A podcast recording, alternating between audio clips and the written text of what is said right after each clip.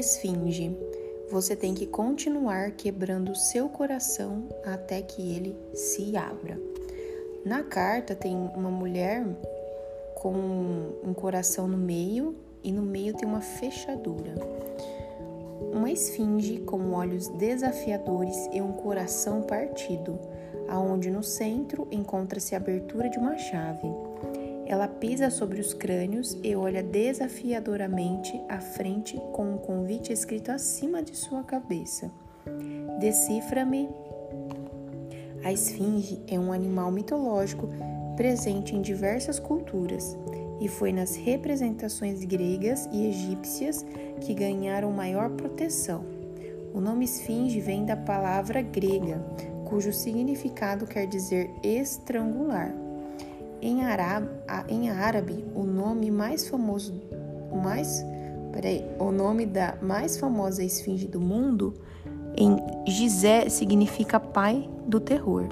De fato, a esfinge traz aspectos terríveis que precisam de ser analisados.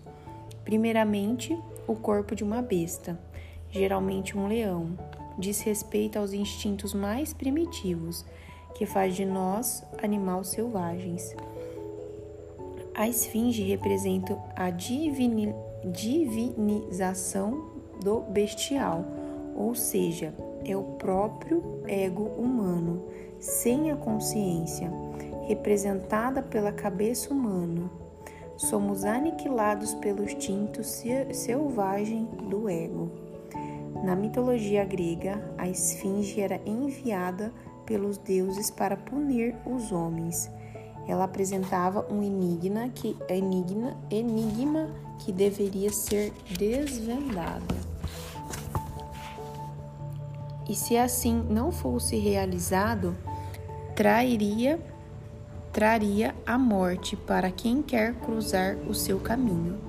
Decifra-me ou eu te devoro, dizia ela. Segundo a lenda da Esfinge, o enigma apresentado era o seguinte: Qual animal caminha com quatro patas pela manhã, duas à tarde e três à noite? A resposta para isso era o, homem, o animal homem, que gatinha quando criança, anda sobre as duas pernas na fase adulta e à noite, ou seja, na velhice, utiliza uma bengala temos, portanto, três pernas para caminhar. Mas o enigma, enigma é mais complexo. Apenas quando o animal de duas patas, o homem adulto, se apropria da sabedoria do animal de três pernas, o ancião, pode enfrentar a esfinge e sobreviver. Sem sabedoria e o grau de consciência desperto, ele sucumbirá ao ego, representado pelo animal de quatro patas. Na carta, vemos a imagem de muitos crânios, o que revela que muitos já passaram pela esfinge e não obtiveram sucessos. Sucesso representa-se as muitas vidas que vivemos em uma só existência na busca por nós mesmos. Quando buscamos a parte de nós que vive na natureza selvagem da alma, muitas partes morrerão. E é a esfinge quem garante que apenas a consciência desperta prossiga. Na carta, a esfinge traz o coração à vista. Embora o senso comum diga que a consciência encontra-se no cérebro, as antigas tradições dizem que a morada da consciência do espírito é no coração. Nessa carta, a esfinge tem o coração quebrado, mas lá também está a chave, ou seja, a porta de acesso para uma consciência mais profunda. Quando temos um coração ferido, e é inevitável que isso aconteça ao longo da vida, desenvolvemos instintos primários de sobrevivência e proteção. Isso garante que mais ninguém produza ferimentos profundos. Vamos criando couráceas e cada vez mais tornando-se menos conectados com o nosso centro energético. Com isso, nos tornamos mais bestilizados.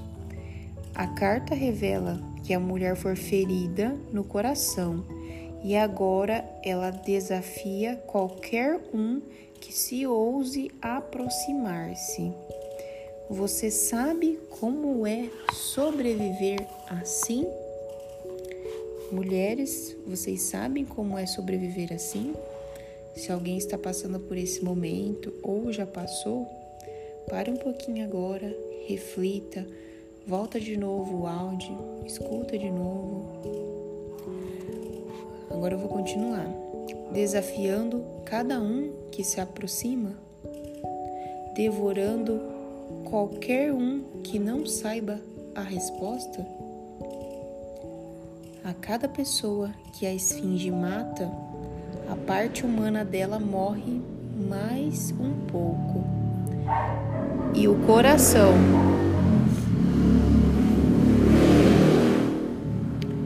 e o coração que ela tanto quer proteger mais, e o coração que ela tanto quer proteger se quebra mais. Visto que a consciência se torna um pouco mais distante do ser, mas a resposta está no coração, não na mente. Veja, segundo a lenda, quando a esfinge é derrotada, ou seja, quando o enigma é decifrado, ela própria se atira no abismo, pois o ego não suporta ser derrotado. A carta esfinge vem falar de desafios, mas também da possibilidade de crescimento. Talvez você esteja sendo desafiada por demônios internos e externos. Talvez você precise escolher entre agir a partir da racionalidade ou do instinto. Sabemos que ambos têm valor. E a questão é simples: decifra-me ou eu te devoro. Vou falar agora um poema que tem aqui no oráculo. Parte de mim. Uma parte de minha vida tem cicatrizes, garras, presas e sempre me assustou, mas hoje encarei meus terríveis, terríveis olhos vermelhos. Toquei a sua pele áspera e penteei seus cabelos escuros e tirei a sujeira das unhas. Você não me assusta mais, só é feio. Esfinge. Bom, o oráculo de hoje traz para nós esse pensamento, né, essas reflexões. Cada uma de vocês absorva aquilo que mexeu no coração, reflitam, né? Eu costumo trabalhar o oráculo durante 30 dias, né? Número 3, 30 dias para se refletir, 30 dias para analisar, 30 dias para estarmos mais conectados para entender o significado, tá bom? Um beijo, até a próxima.